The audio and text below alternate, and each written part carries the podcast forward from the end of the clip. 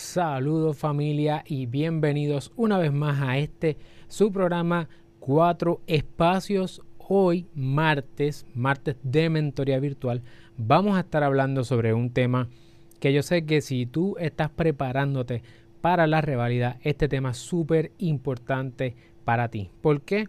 Porque parte de la reválida requiere que tú puedas contestar las preguntas, que es la, el segundo día de la reválida aquí de abogados en Puerto Rico, y necesitas saber cómo, primero, a qué te enfrentas y cómo vas a contestarlo, cómo vas a atender este eh, examen, ¿verdad? Que muchas personas sabemos que tiene una reputación de ser un examen bastante difícil, bastante complejo.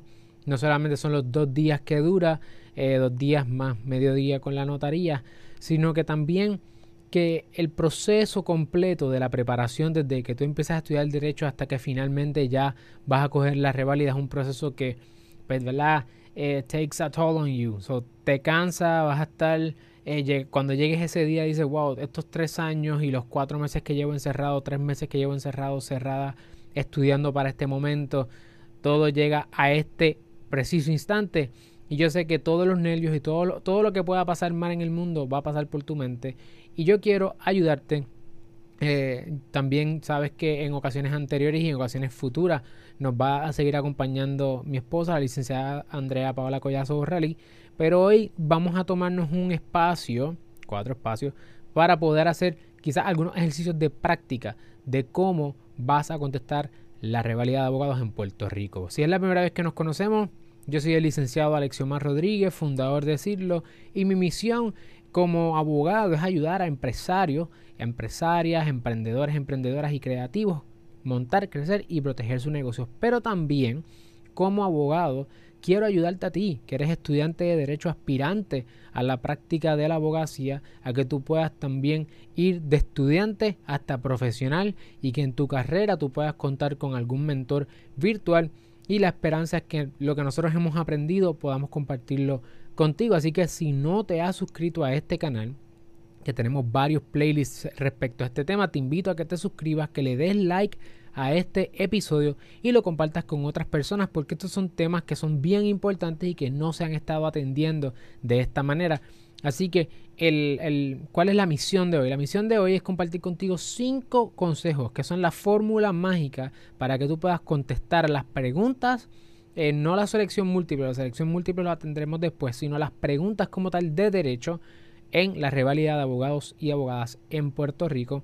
Quiero compartir primero contigo tres consejos para entonces irnos a la fórmula que consta o consiste de cinco elementos. Si estás motivada o estás motivado hasta aquí, asegúrate de comentarnos en la sección de comentarios con tu emoji favorito. Déjanos que estás pompeada, que estás pompeado y no olvides darle like a este episodio. Así que vamos allá, vamos a comenzar. Yo aquí hice algunas cosas, vamos a estar compartiendo la pantalla para que puedan ver eh, cómo se ve eh, la fórmula mágica en, el examen de la revalida y vamos a hacer un ejercicio, vamos a hacer dos exámenes de revalida para que también tú te vayas familiarizando. Pero antes de que tú te acerques a la revalida, nosotros hemos hablado en ocasiones anteriores y si no has visto nuestros otros episodios sobre este tema, te, eh, ¿verdad? te exhorto a que los veas porque hay mucha información. Pero si no lo has hecho, tenemos que decirte lo siguiente. Tengo que compartir contigo lo siguiente. Antes de tú ponerte a mirar los exámenes de revalida, es importante que sepas a qué tú te enfrentas. Y es que tú te enfrentas a un examen que muchas veces es bastante botella. Es un examen que tú tienes que jugar la estrategia del comité evaluador. Entonces, no es tanto ser un súper o una mega abogada o abogado, sino saber contestar lo que ellos esperan de ti. Y vamos a ver cómo ellos lo hacen. Vamos a ver cuáles son los elementos que ellos están esperando que tú compartas a la hora de, acercarte al examen. Así que lo primero que tengo que decirte es que tienes que sacarte de la mente que tú tienes que ser esta abogada, esta super abogada o este super abogado. No. Es un examen muchas veces de botella, hay unas estrategias y hoy vamos a compartir las estrategias de cómo contestar. Con eso en mente, eh, nuestra fórmula antes de meternos a hacer el ejercicio son tres cosas. Número uno, tienes que saber que existen tales cosas como exámenes viejos. Ya la revalida se ha hecho por muchos años y hay exámenes viejos, hay reválidas viejas. Y una cosa que te puede ayudar, ese es el primer consejo, es que vayas y busques los exámenes viejos, busca la reválida, eh, qué preguntas se ha hecho en el pasado. Y esas, cuando tú tienes acercamiento o buscas estos exámenes, te ayuda a poder entender qué se ha hecho antes y con eso tú puedes pronosticar qué se hará en el futuro. Así que eso es una es un super tip y es el primer tip que quiero compartir contigo. Asegúrate de buscar los exámenes viejos de la reválida para que tú sepas a qué te vas a enfrentar. Eso es lo primero y te quites lo del desconocimiento o del miedo a que nunca te has enfrentado a esto, lo vas a hacer así. Cuando termine este episodio, en la descripción de este video vas a ver que tenemos el link de la rama judicial de Puerto Rico para que puedas bajar algunos de los, bueno, para que puedas bajar todos los exámenes que están disponibles allí. Ese es el primer tip. El segundo tip es que entonces practiques, practiques y practiques. Eso es lo que tienes que hacer. No es nada más. Practicar. En esa práctica, en ese proceso de práctica, te vas a familiarizar no con el derecho. El derecho tú lo llevas estudiando tres años. Te vas a familiarizar con contestar, el ejercicio, la estrategia, el examen, la experiencia. Y si quieres practicar y quieres estar más segura o más seguro de tu experiencia allí, enciérrate, pon un tiempo y ponte a practicar con tiempo. Es decir, vas a contestar las preguntas en el tiempo que normalmente se te daría en la reválida para que practiques contestar bajo presión. Entonces, esas son dos cosas que tienes que saber. Dos cosas que tienes que saber right off the bat. Pero hay una tercera cosa que es la que nos trae aquí hoy. Cómo contestar la reválida. Así que vamos a compartir aquí la pantalla. Tenemos aquí un examen de reválida. Este es el examen de marzo del 2012. Marzo del 2012, así es como se ve el examen de la reválida cuando tú lo bajas por PDF y así más o menos como se ve cuando te lo entregan. Quizás no es a colores, pero eh, no es nada del otro mundo. Aquí vas a ver en la pantalla que te incluye un índice. Ese índice te dice las materias, cómo es que trabajaron las materias en años pasados. ¿Ok? Aquí vas a ver que en ocas que primero que son ocho preguntas. Ya tú sabes que son ocho preguntas. No hay más nada. No hay más nada porque las de notarial, si tú vas a coger notarial, es el último día. Eh, si no vas a coger notarial, pues no la coges. Yo no cogí notarial. Y así que son ocho preguntas. Y vas a ver que como son 13 materias de derecho, y te hacen ocho preguntas, van a mezclar algunas materias de derecho. Y es bueno que mires en exámenes pasados qué materias de derecho mezclaron. ¿Por qué? Porque cuando sabes qué materias de derecho mezclan, tú puedes ya predecir a la hora de prepararte, ok, es posible ver constitucional con este otro tema eh, y así los puedes ir mezclando, ¿verdad? Y sabes que a lo mejor no viene constitucional con, digamos, con torts, con daños y perjuicios, pero sí viene con, como en este caso, derecho constitucional viene aquí con cuál? Solo, solito. Y ese es el que vamos a trabajar hoy. De hecho, vamos a contestar preguntas de derecho constitucional. Aquí tenemos esta. Yo lo que hice fue que para propósito del file borré todas las demás y solamente dejé la pregunta de revalida constitucional. Eh, y así es como se ve una pregunta de revalida cuando tú bajas el ejemplo, bueno, los exámenes viejos, y es literalmente lo que vas a hacer el día de la reválida. ¿Qué es? Dice aquí, hay que leer las, instrucciones. Todas las preguntas tienen el mismo valor relativo. Ninguna pregunta vale más que la otra, que es una de las cosas eh, que nos preguntan. Ah, todas las preguntas valen igual. Pues mira, la propia reválida te dice que si hay muchas preguntas que se tienen que es porque no nos acercamos a la reválida y no vemos las instrucciones, sino que escuchamos eh, leyendas de pasillo. Es importante que sepan eso. Son 20 puntos por cada una de las preguntas el tiempo total son 45 minutos. Así que, ¿qué tú vas a hacer en tu casa? Poner un reloj a 45 minutos y te pones a trabajar la pregunta de la reválida, que es lo que vamos a hacer hoy en el tiempo que tenemos. Obviamente nosotros no nos vamos a tardar los 45 minutos porque quiero darte dos ejemplos para que entonces tú puedas con estos ejemplos incorporarlos en tus estrategias de estudio para la reválida y que puedas entonces matar ese examen y yo verte acá al otro lado como licenciada o licenciado. ¿Cuál es la pregunta de marzo del 2012? Número uno dice, Ernesto empleado.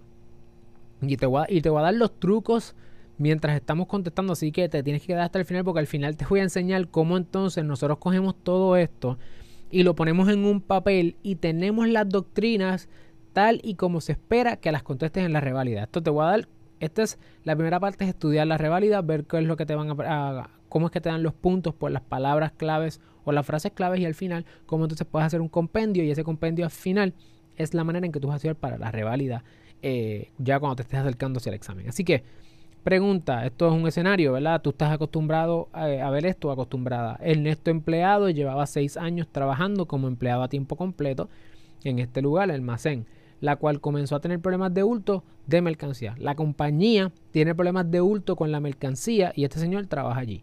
Para atender esa situación, la compañía enmendó su reglamento de empleados para requerir que sus empleados se sometan a pruebas de polígrafo para contestar preguntas relacionadas a sus actividades laborales en el curso ordinario de su empleo. Es importante que tú sepas que cuando tú estás contestando, cuando estás leyendo esto en la revalida, tú no sabes de qué tema es.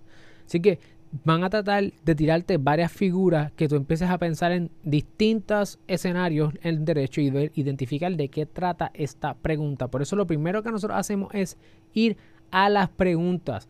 Mira las preguntas primero, lee la historia y baja otra vez a las preguntas. Importante. Por eso es un tip Primer tip cuando estés bregando con la revalida, mira las preguntas primero para que no estés dando cantazo a ver qué tipo de tema es este, sino que las preguntas te van a poner en contexto y ahora podemos mirar, ¿verdad? Bajo el derecho constitucional en este caso, qué figuras de derecho constitucional podemos identificar aquí. Ya identificamos prueba de polígrafo. ¿Qué significa eso? Muchas veces tiene que ver con qué? Exactamente, derecho a la intimidad. Entonces, Dice para contestar preguntas relacionadas a sus actividades laborales en el curso de su empleo. El reglamento dispone además que la negativa del empleado a someterse a la prueba sería motivo de suspensión. Déjame ver si yo puedo aquí darle un zoom para que lo veas mejor ahí. Oye, si estás motivada, déjamelo ahí en los comentarios. Motívate, sácate, sácate lápiz y papel, que esto está hoy bien sólido con este asunto. Dice que si no, te van a suspender. Dice, DH, me van a suspender empleado se negó a someterse a dicha prueba razón por la cual, conforme a la citada regla, luego de varias suspensiones, fue despedido. Así que este empleado no sigue instrucciones, eh, las instrucciones en someterse al polígrafo, lo votaron. Em, y esto no es laboral ni employment, es constitucional. Empleado se negó a someterse a dicha prueba, ya lo dijimos. Empleado instó una acción en daños y perjuicios, así que el empleado demanda pidiendo una sentencia declaratoria en un injunction en contra de la compañía solicitó al amparo de la Constitución que se declarará inconstitucional dicha regla por violar su derecho a la intimidad. Este es bravo. Como remedio interdictal, exigió que la compañía los reinstalara en el empleo, dame el trabajo para atrás, y cesará sus gestiones de obligarlo a someterse al examen de polígrafo. Dice, dame el trabajo para atrás y deja de estar obligándonos a hacer eso. Almacén alegó que su derecho al uso y disfrute de su propiedad, derecho garantizado por la propia Constitución, le permitía utilizar dicho procedimiento como un medio lícito para corroborar la información provista por los empleados. So, nos están poniendo dos figuras de derecho aquí. Derecho a la propiedad versus el derecho a la intimidad. Y esto pasa en el, día, en el diario vivir. Vamos a tener derechos que se encuentran. Y tú estás aquí haciendo ese ejercicio, ¿verdad? Ok, ¿De qué estamos hablando aquí? Derecho a la propiedad, derecho a la intimidad. ¿Qué es lo que hay? Alegó que necesitaba proteger su mercancía y que de concederse los remedios solicitados en la demanda se infringiría su derecho constitucional. También alegó que el remedio de injunction era incompatible con el reclamo de daños que había presentado empleado. En consecuencia, solicitó la desestimación de la demanda. Así que, una moción, tú sometes la demanda, hay una moción de desestimación, ciertamente, ¿a quién tú crees que tú vas a representar aquí? al empleado, ¿verdad? Y lo sabes cuando miras las preguntas. Dice aquí, hay tres preguntas. Esto es un tip número dos, power tip. Y yo creo que esto es un palo. Y no es porque lo, es que nos funcionó cuando fuimos a la reválida. Son 20 puntos. Normalmente son entre 18 a 20 puntos cada pregunta. Y yo mentalmente hago un análisis de cuántos, cómo yo puedo dividir los 20 puntos entre las tres. Pues más o menos yo digo, bueno, si son 20 puntos y hay tres preguntas, lo más seguro sean cuántas, cuántos puntos por cada pregunta, como 6 a 8, dependiendo cada pregunta, obviamente que resten a, 20, ¿verdad? O sea, que el 20 sea el 0. Y eso es algo que tienes que pensar, porque si son tres preguntas, es si, mientras más preguntas, pues menos puntos por pregunta y menos, menos información tienes que someter. No te vuelvas loca o loco metiéndole un montón de información a las preguntas Porque entonces, por más información que le metas, hay un cap de puntos por pregunta. Oh, power tip número 2 y eso es un palo. Así que son tres preguntas, piensa, más o menos le van a dar entre 6, 7, quizás 8 puntos entre esas tres preguntas, así que más o menos la contestación va a ser igual de larga. Vamos allá. Dice, si la regla impugnada, tenemos que analizar, discutir y fundamental, ¿verdad? como todo en derecho. Si la regla impugnada viola el derecho a la intimidad del empleado, eso es lo primero que tienes que decir. La regla impugnada, ¿cuál es la regla? Someterte al polígrafo. ¿Viola el derecho a la intimidad del empleado? Hay que contestar eso. Número dos, si ante el hurto de la propiedad la compañía le están robando las cosas, su derecho propietario debe prevalecer ante el reclamo de empleado de su derecho a la intimidad. Te están poniendo los dos derechos uno frente a otro. Si empleado tiene disponible el remedio de injunction para vindicar los derechos que reclama, aun cuando a la vez solicita indemnización en daño. Es decir, la demanda dice en el epígrafe injunction, sentencia declaratoria, daños y perjuicios. Si eso se puede hacer. Vamos allá. Cuando tú, antes de ir a la contestación, cuando tú ves esto, ya te di dos tips, ¿verdad? Primero mira las preguntas, ves a, los hechos, lo, lo, estudias, vas a las preguntas otra vez y ya tú sabes más o menos por dónde vas a ir, cuáles son las figuras que se están analizando. ¿Cuáles son las figuras en derecho que se están analizando aquí?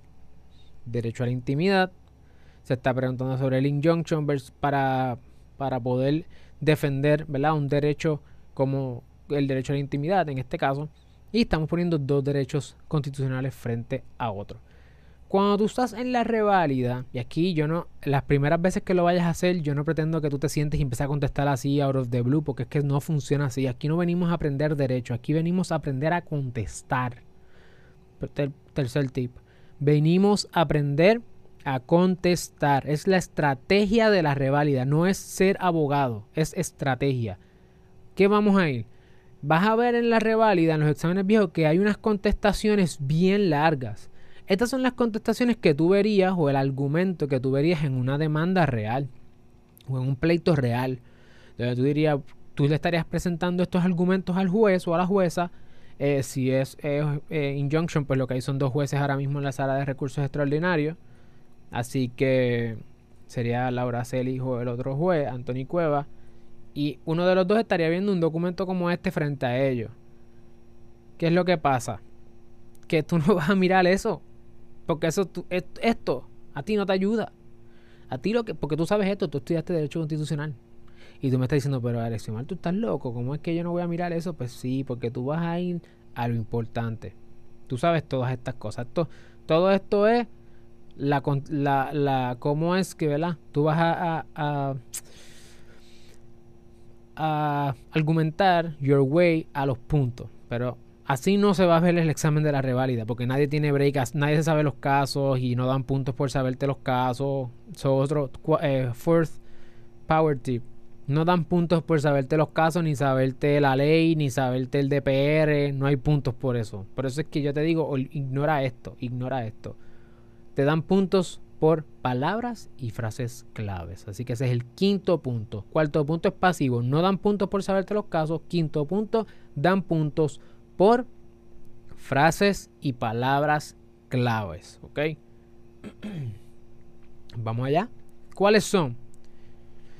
La primera pregunta era si la regla impugnada viola el derecho a la intimidad de empleado. Te vas a encontrar aquí con la rúbrica de cómo ellos dan los puntos.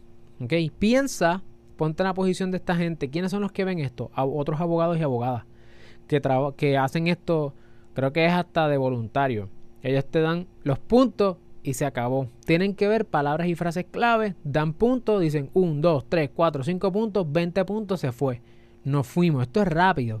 Así que tienes que tener esto claro. ¿Cómo se contesta? Mira aquí. Yo te dije cuántos puntos más o menos iban a haber en promedio.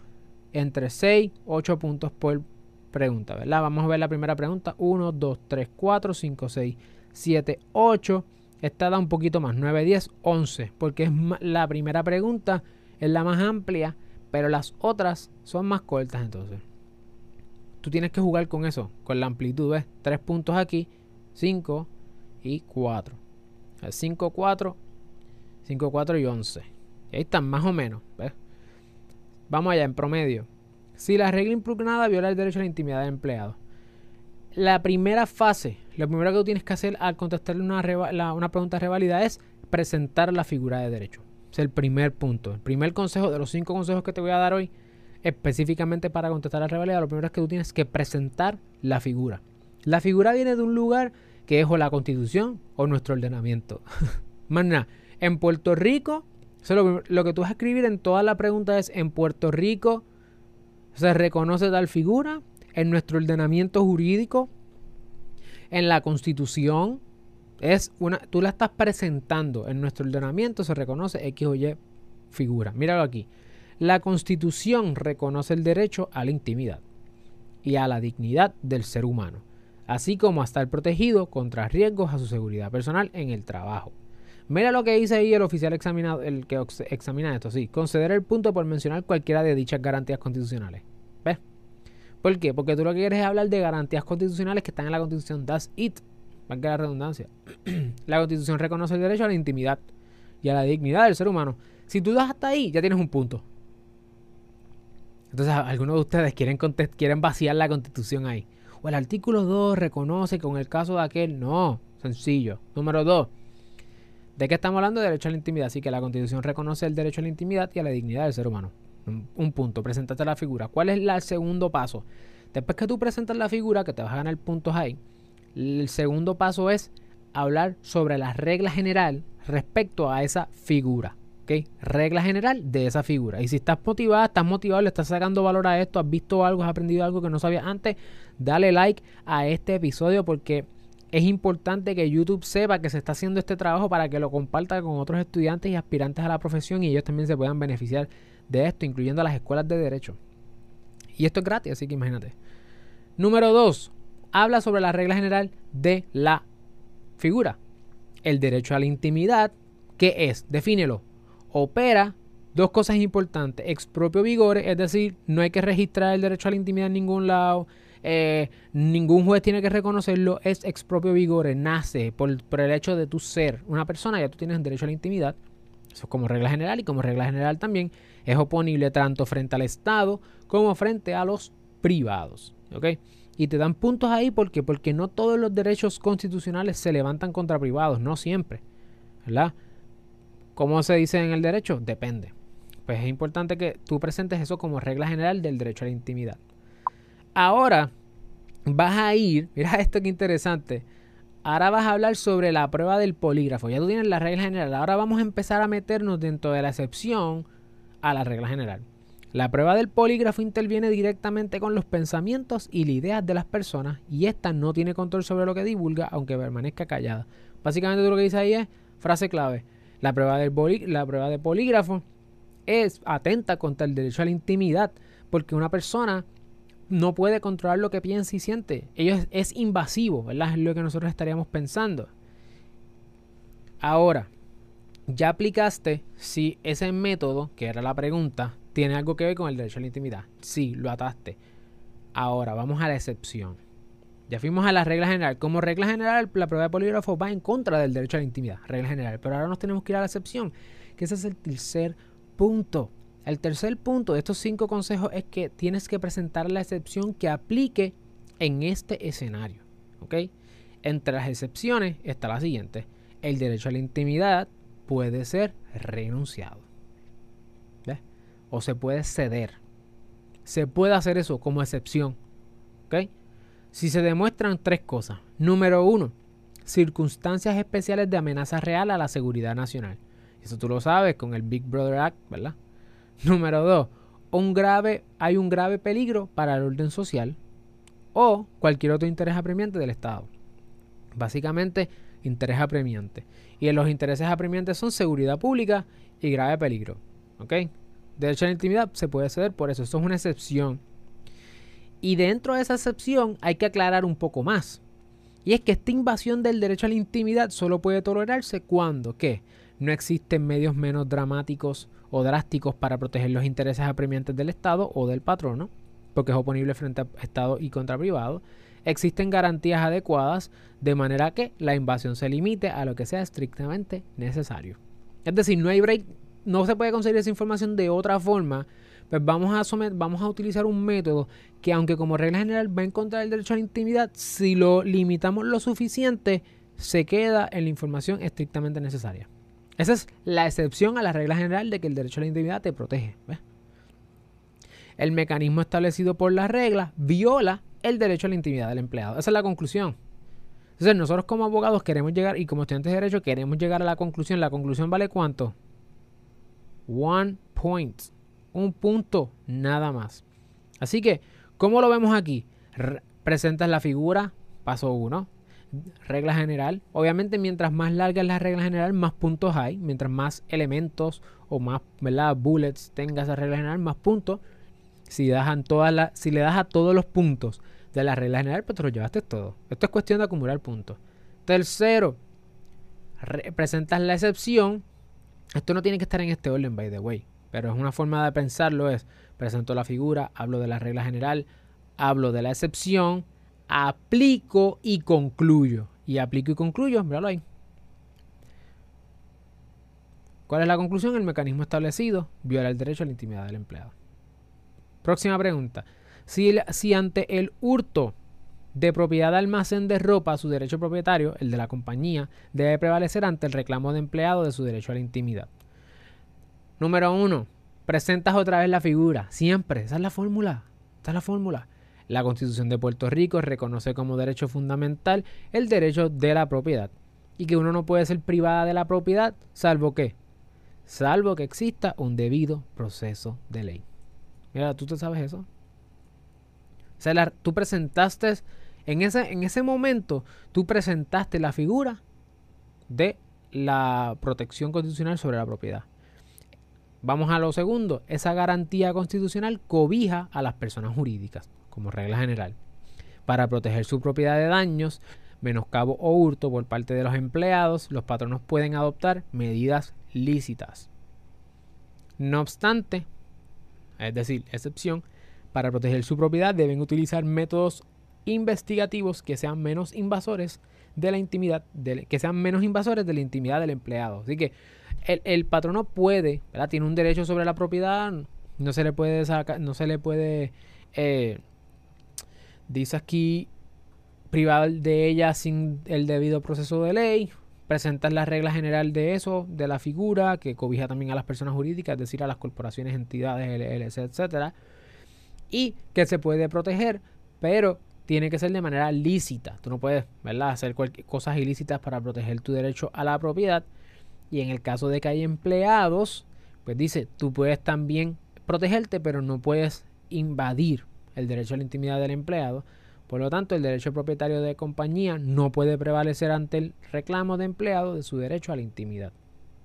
Así que frente a esos dos derechos, el derecho a la intimidad está por encima del derecho a la propiedad, porque el método que utilizó es muy invasivo, que ya lo vimos arriba. Así que no tienes que seguir trayendo las cosas, pero sí sigue la fórmula, ¿verdad? Presenta la figura, hablas de la regla general, hablas de la excepción, aplica y concluye. Por último, respecto a esta pregunta, si el empleado tiene disponible el remedio de injunction para vindicar los derechos que reclama, aun cuando a la vez solicita daño. Está pidiendo chavo más el injunction. Vamos a, ¿Qué hacemos? Presenta la figura. La violación al derecho a la intimidad puede ser reivindicada. Es decir, nosotros, uno puede buscar un remedio. El injunction es otra cosa que un remedio. Mediante el recurso de injunction o acción por daños. Tú puedes hacer, tú puedes reivindicar tu derecho a la intimidad por injunction o por daños. La acción de daños no impide que una persona afectada salvaguarde sus derechos mediante el uso del injunction por lo tanto, el empleado tiene disponible el remedio de injunction para vindicar los derechos que reclama. ¿Ves? Si la contestación es, si, si la contestación es corta, es corta. No, no, no, no tienes que dar tanta vuelta. Presenta la figura y hubiese puesto ahí también, ¿verdad? Lo, o sea, nuestra constitución reconoce el derecho a la intimidad, ya lo dijiste.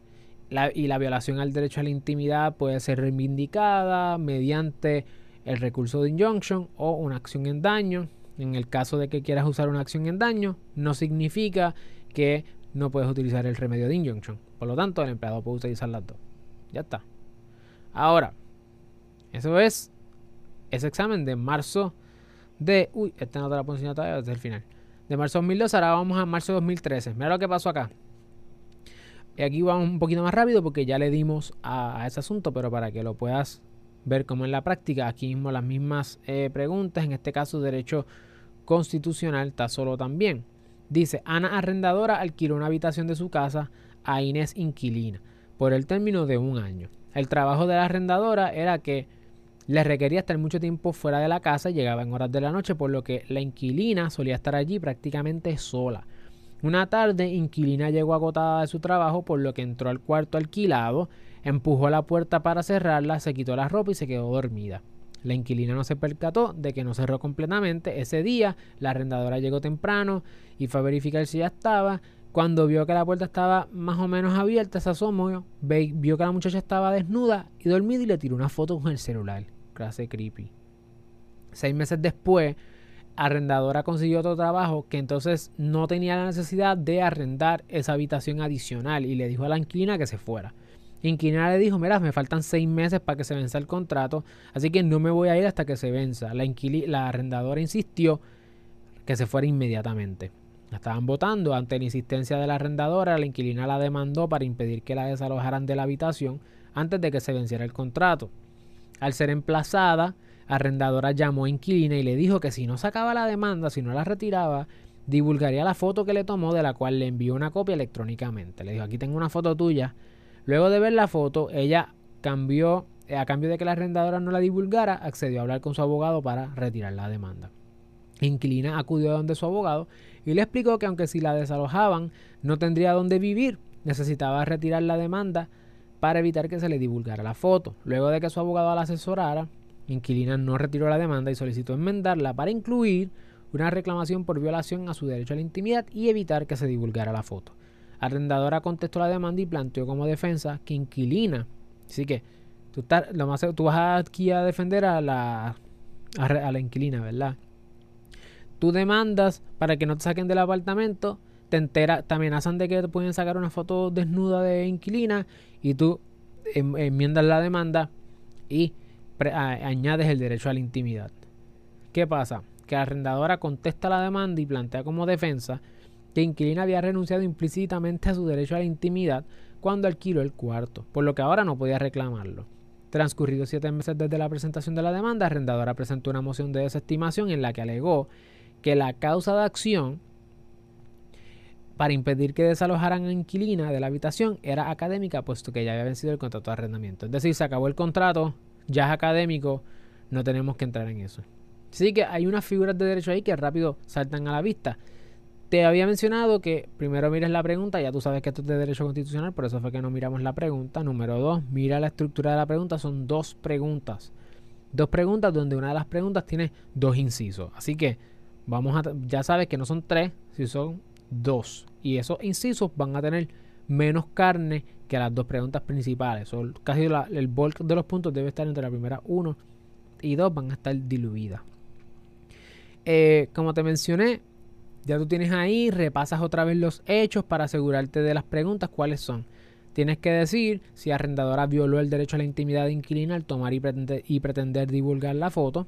Y número dos, si proceden las alegaciones de la arrendadora de que inquilina renunció implícitamente a su derecho a la intimidad y que era académica su causa de acción para evitar que la desarrollaran de la habitación. Así que antes de ir a la, pregunta, a la contestación, ¿Cómo hacemos el repaso mental? Pues, la pregunta es si hay una violación al derecho a la intimidad al tomar y pretender divulgar la foto. Tienen que hablar de qué es el derecho a la intimidad, ¿verdad? Así que sería una, la contestación sería algo así como que en Puerto Rico la constitución reconoce el derecho a la intimidad. El derecho a la intimidad, ya sabemos que, que, opera expropio vigore eh, y se puede, y es oponible frente al Estado como frente a las personas privadas. Tirar una foto a inquilina de esta manera, pues ya, entonces empezamos por ahí, ¿verdad? Aplicar como regla general. Eh, aquí no estamos hablando de renuncia, así que no te metas en el asunto de la renuncia, porque la renuncia va a estar en la próxima. Y vamos entonces en ese momento a hablar regla general, aplicar y concluir. En la segunda dice, si proceden las alegaciones de que inquilina renunció implícitamente a su derecho a la intimidad. El derecho a la, la Constitución reconoce el derecho a la intimidad y cómo se renuncia. Se tienen que renunciar explícitamente, creo que, y vas a poner los requisitos de cómo se renuncia un derecho, es decir, los derechos constitucionales son renunciables, el derecho a la intimidad se puede renunciar de esta forma y pones ahí y la excepción es que no se renuncian implícitamente y te metes por ese, ¿verdad? Por ese rabbit hole. Y en cuanto a la academicidad, pues vas a tener que hablar sobre la academicidad. Vamos allá. Como te mencioné, aquí tienes, ¿verdad? Cuáles son los casos, cuáles son las leyes. Este es el, el escrito y los argumentos principales de, los casos. Básicamente son, mociones y cosas. Así que pudiera tener eso de ejemplo en el caso de que tengas una situación parecida cuando empiezas a practicar el derecho. Pero, porque esto no es copyrighted. Eh, pero vamos acá, que es lo más importante, a la guía final de la calificación operacional. Entonces, hablamos de que son, ¿qué cosa? Preguntas y son estrategias de cómo contestar. Y aquí están las palabras y las frases clave por las que dan puntos. Mira, el de, mira cómo lo dice. La primera pregunta, si arrendadora violó el derecho a la intimidad inclina al tomar y pretender divulgar la foto. El derecho a la intimidad surge de la Constitución. La presentaste en un punto. Se trata de un derecho que, que opera expropio vigore, dos puntos. El derecho a la intimidad se puede hacer valer entre entes privados. Te había mencionado que era entre el Estado y entes privados. Pues mira, aquí te van a dar puntos porque es privado, porque estamos ante un privado. Tres puntos. Toda intromisión sin su permiso en el ámbito de la inviolabilidad de la persona equivale a una violación de su personalidad. De hecho, eh, el derecho a la intimidad, así que lo de la foto que estaba mencionando. Se lesiona el derecho a la intimidad y la protección contra ataques abusivos a la honra y a la reputación cuando se viola la tranquilidad del hogar. Es decir, lo mismo, si alguien entra a tu casa y se mete a tu intimidad, te tira una foto, pues está que lesionando, entrometiéndose con tu derecho. Y aplica y concluye. Arrendadora tomó una foto desnuda de inquilina con la que pretendía afectar la libertad de tomar decisiones de inquilina. Con ello, violó el derecho a la intimidad de inquilina. ¿Viste? Sencillo. Presentaste, regla general. Eh, si hay alguna excepción, la menciona, aplica y concluye. Mira lo que dicen aquí esta gente cuando hacen eh, la corrección. Nota, conceder la conclusión si el aspirante indica que arrendadora violó el derecho a la intimidad de inquilina por tomar una foto en la intimidad de su cuarto que básicamente volver a narrar. Cuando yo hablo aplica y concluye, aplica es redact, escribe otra vez, tal y como aparece de los hechos, lo, que sería la alegación que tú utilizarías para aplicar. En este caso, arrendadora tomó una foto desnuda de inquilina en la intimidad de su cuarto, mientras pasó tal, tal, tal cosa, etcétera, etcétera, etcétera. Con esa foto pretendió hacer esto, esto y lo otro. Por lo tanto, arrendadora violó el derecho a la intimidad de inquilina. También se considera, se indica que arrendadora violó el derecho a la intimidad de inquilina por utilizar la foto que le tomó para pretender afectar la libertad de tomar decisiones. También se va a dar ese punto final de la conclusión si se concluye que arrendadora violó el derecho a la intimidad por entrar en la habitación. Así que presenta la figura, hablas de la regla general, aplica y concluye. Y aplica, como mencioné, tienes que escribir nuevamente los hechos. Sea, las esto como si fueran unas alegaciones.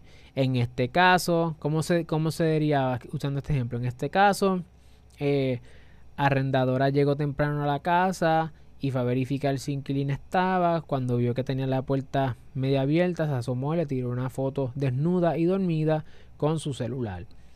De igual manera, arrendadora le dijo, mira aquí, Arrendadora llamó a Inquilina y le dijo que si no retiraba la demanda divulgaría la foto que le tomó de la cual le envió una copia electrónicamente. Por lo tanto, Arrendadora pretendió manipularla, bla, bla, bla, y violó el derecho a la intimidad. Próxima pregunta. Si proceden las alegaciones de Arrendadora de que renunció implícitamente. Ya sabemos que preséntala. Existe una presunción contraria a la renuncia de derechos constitucionales. En, nuestro en Puerto Rico existe una presunción contraria a la renuncia de derechos constitucionales. La renuncia de derechos constitucionales debe ser expresa, clara, voluntaria y con pleno conocimiento de causa. La persona tiene que estar consciente de que está renunciando. Esos son los elementos de la renuncia. El hecho de que inquilina alquilar un cuarto no implica, aquí estás aplicando, ¿verdad? En este caso, inquilina alquiló un cuarto. El hecho de que ella alquilara el cuarto no implica que aquella renuncia renunciara a su derecho a la intimidad. Inquilina no renunció voluntaria, clara y expresa y con pleno conocimiento de causa, por lo que no procede la alegación de arrendadora. Presentar la figura, cuáles son las reglas generales. Aquí no hay excepciones porque aquí no hay renuncia, aplica y concluye. Cinco puntos. Y acá por último, ¿era académica su causa? Vamos a ver. Una controversia resulta académica, preséntala. Cuando el remedio que pudiera concederse no tendrá efectos prácticos sobre una controversia existente. Es decir, aunque bajara la sentencia, ya no significa absolutamente nada. También un caso se torna académico cuando cambios fácticos o judiciales que hayan ocurrido durante el trámite judicial se tornen académico o, o ficticia la solución. Aunque baje la sentencia, no significa absolutamente nada. Lo mismo. La doctrina de academicidad tiene excepciones. Aquí van a venir las excepciones de estas. ¿Cuáles son? Que la controversia es recurrente, la, situación ha sido alterada por el demandado pero sin visos de permanencia, o cuando aspectos de la controversia se tornen académicos, pero persisten importantes consecuencias colaterales. Esa es la, esa es la excepción, ¿verdad? De cuándo es que tiene cuando la doctrina de academicidad presenta las reglas generales, pero cuando va a haber una excepción para que se mantenga en este caso, ¿qué? Aplica. Inquilino interesado de tener el desahucio basado en su contrato de arrendamiento. El contrato de arrendamiento venció mientras se dilucidaba el pleito. Conceder la, por lo tanto, conceder la petición de inquilina para que no se le desalojaran de la habitación a base del contrato de arrendamiento no tendrá efecto práctico porque dicho contrato expiró, por lo que procede a la alegación de arrendadora.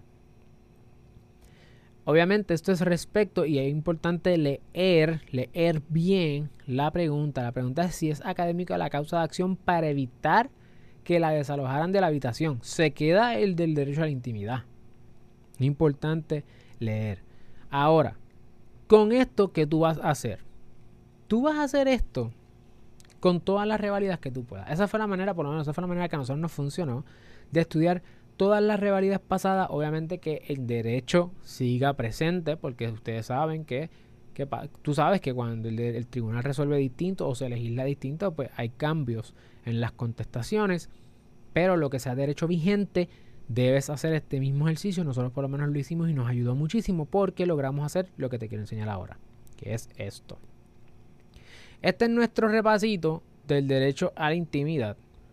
Eh, de esta figura jurídica con no solamente los casos, los estándares, sino particularmente cómo es que se, atiende la situación esta en otras revalidas pasadas. Y mira nuestra manera de hacerlo. Hablamos de la figura del derecho a la intimidad, en su modalidad del derecho a la propia imagen. ¿Qué dice este caso? Yo no me aprendo el caso, es simplemente saber que ese tema viene. Eh, la videograbación no consentida de una persona desnuda viola su derecho a la intimidad en este caso se renunció válidamente mediante un contrato de transacción para poner firme en un pleito que dispuso que el video quedara consignado en el tribunal. Este caso de López Tristani resuelve esto. ¿Y eso con qué tiene que ver? Con el derecho a la intimidad. Y, también hago aquí el apunte de que tengo que ver la renuncia de derechos constitucionales. ¿Ok? entonces vamos allá. Significa que tengo que incorporar el asunto de renuncia de derechos constitucionales que hablamos en este ejemplo y entonces aplicar con o hablar sobre entonces su acepción dentro de la videograbación no consentida y cuál es la excepción a que yo no tenga que responder por eso o alguien no tenga que responder por eso, dice, se renuncia mediante un de transacción. En el caso de Vigoros versus Quisno, este es el caso que precede en la ley de derecho a la propia imagen. Dice, reconoció una causa de acción por daños económicos y morales por la indebida apropiación de la imagen de una figura pública en el contexto de un anuncio estrictamente comercial de que esto es imagen propia. El Tribunal Supremo enfatizó que el derecho a la propia imagen se deriva de, de intimidad, que la expresión comercial tiene menor protección, que no se trata de una sátira, etcétera. Esos son los elementos de una causa de acción por el derecho a la imagen propia. Además, resolvió que a diferencia de la difamación, las defensas de sátira, parodia e hipérbole no están disponibles en caso de violación al derecho a la propia imagen ni en casos de expresión comercial está protegida, pero la protección es menor. Básicamente es eso. Yo tengo ese ya para propósito del derecho a la intimidad, tengo esta primera acepción que la saqué de los casos más recientes. Literalmente saco eh, las conclusiones, las tengo ahí, los argumentos principales. Pero de derecho a la intimidad también, y este es en el caso de derecho a la propia imagen, que ya hay una ley. Pero también está el derecho a la intimidad, una acepción más amplia. La reválida de septiembre de 2000 La frase allí clave era, el derecho a la intimidad es uno fundamental bajo nuestra constitución. Esa es la frase clave. Y ya tuviste con otro ejemplo que eso se utiliza en todos, ¿verdad? Que sale de la constitución. Así que eso es una frase clave donde hay puntos. En la revalida del septiembre del 2006 decía la mayoría de los derechos constitucionales se invocan frente al Estado. La excepción existen algunos derechos que pueden invocarse frente a personas privadas. Por eso es que ahora yo siempre digo, hay algunos que pueden ser, en el caso de la intimidad, tanto el Estado y la persona privada. Ya tengo dos puntos en una sola oración. El derecho a la intimidad es un derecho constitucional que puede invocarse frente a personas privadas, nuevamente. El derecho a la intimidad es uno fundamental que protege la dignidad del ser humano, así como su vida privada o familiar. Impone a toda persona el deber de no inmiscuirse en la vida íntima. Cuando una persona reclama, se analizará si la persona tiene derecho a abrigar la expectativa de que su intimidad se respete. Esto es en el caso de que en algún momento la pregunta de revalida tenga que ver con expectativa de intimidad. Pues ya tú entras en esta excepción, ¿ves? Pero si no hay expectativa de intimidad y eso no es un issue, pues no lo vas a levantar. Si te lo sabes, pues nada, lo vomitas, como decimos nosotros ahí. La violación al derecho a la intimidad da lugar a una acción en daños y perjuicios. Revalida de septiembre de 2011 y básicamente lo que, lo que hago es que busco las reválidas, identifico las figuras y entonces las amontono, ¿verdad? Y en este caso, derecho a la intimidad es una pregunta o es un tema que en derecho constitucional se atiende un montón. Revalida del 2011, o sea, septiembre de 2000, septiembre de 2006, septiembre de 2011, septiembre, eh, marzo 2012, marzo 2013 es un tema que se, desde marzo de 2013 no se atiende derecho a la intimidad, por lo menos al momento que yo lo tomé, que fue marzo 2000, eh, septiembre de 2018. Pero tengo las contestaciones de otras reválidas y puedo montar mi propia contestación a base de las contestaciones anteriores. ¿Ok? Tú haces este ejercicio, literalmente estas cosas que están aquí son el copy-paste de, de los ejercicios que hicimos. De esos puntos finales sé cuáles son algunas palabras claves. ¿Ves? La palabra expropio vigor es una frase, es una palabra, bueno, en este caso es una frase importantísima, salen todas. Expropio vigor, expropio vigor. Si tú no lo dices en la reválida y no te dan puntos por eso, pues ya sabes, ¿sabes? Porque son cosas que están dando puntos por esos asuntos. Es una estrategia. Dice, DH, ¿eso no es conocer derecho? No, eso es conocer la estrategia de contestar la revalida. Y aquí está la intromisión. Muchas veces van, a ver que ese es el tipo de asunto. Alguien se entromete, alguien renuncia, alguien obliga, ese tipo de asunto. En este caso, Carlos Weber versus ELA también añadí, no es tan reválida, pero lo vi, el Estado no puede obtener los registros de un ciudadano sin antes notificarle o, obtener una orden judicial. Entiendo que este caso tenía que ver con unos asuntos de llamadas telefónicas así. No importa si la persona cuyo detalle de llamada telefónica que se solicitan es objeto de investigación gubernamental. Este caso es tanto de consti como de admin, de administrativo. Y ahí tiene, ¿ves? Cómo es el derecho a la intimidad y los casos y las preguntas anteriores, eh, la renuncia de derechos, míralo aquí, la revalida de marzo de 2013 es la que habla de la renuncia, dice que tiene que ser, primero que hay como regla general, en cuanto a esta figura de derecho, se presume que no se renuncian los derechos. Como excepción, se hace como expresa clara y voluntariamente con pleno conocimiento. Y yo soy amante de los mamotretos, siempre lo he sido, yo no tengo vergüenza respecto a eso, a mí no me afecta. Y en este caso, pues yo si, como yo soy egresado de la Escuela de Derecho de la Universidad de Puerto Rico, pues voy a gravitar hacia los mamotretos de la Escuela de Derecho y del profesor José Julián Álvarez, que este es el mamotreto que aquí JJ es el que estoy citando. Eh, y básicamente aquí dice, mira, respecto a la renuncia de derechos constitucionales, busco las figuras de derecho y pongo aquí las, los elementos de la figura. Y él dice que aunque prácticamente todos los derechos constitucionales son renunciables, existe una presunción contraria a la renuncia, ¿ves? Lo mismo que dice en la reválida. La renuncia debe ser voluntaria, lo mismo que dice en la reválida. En especial, la renuncia a la intimidad tiene que ser patente, específica e inequívoca. Pues si yo me quiero lucir y tener esas palabras ahí también para reválida, pues las añado. Pero tiene que ser sobre lo que ya la reválida espera de ti. De no darse dicha renuncia, el derecho a la intimidad es inviolable. Y ahí están. Este ejercicio que, nosotros, que yo te acabo de compartir aquí es un ejercicio que nosotros hicimos con todos los exámenes de reválida. Todos, todos, todos, todos, todos. Por lo tanto, si tú sigues, si no sabes cómo prepararte, nosotros tenemos un video de tres tips de cómo prepararte en el manejo de tiempo y hay un montón de contenido que ya estamos haciendo. Así que búscalo en el canal. Si no te has suscrito, es hora de suscribirte. Y si tú mezclas eso con este ejercicio, vas a aprender a cómo contestar la reválida estratégicamente y ganarte esos puntos. Porque después de todo lo que tú estás buscando es ganar puntos para contestar la reválida. Eso es todo. Contestar y conseguir puntos. That's it.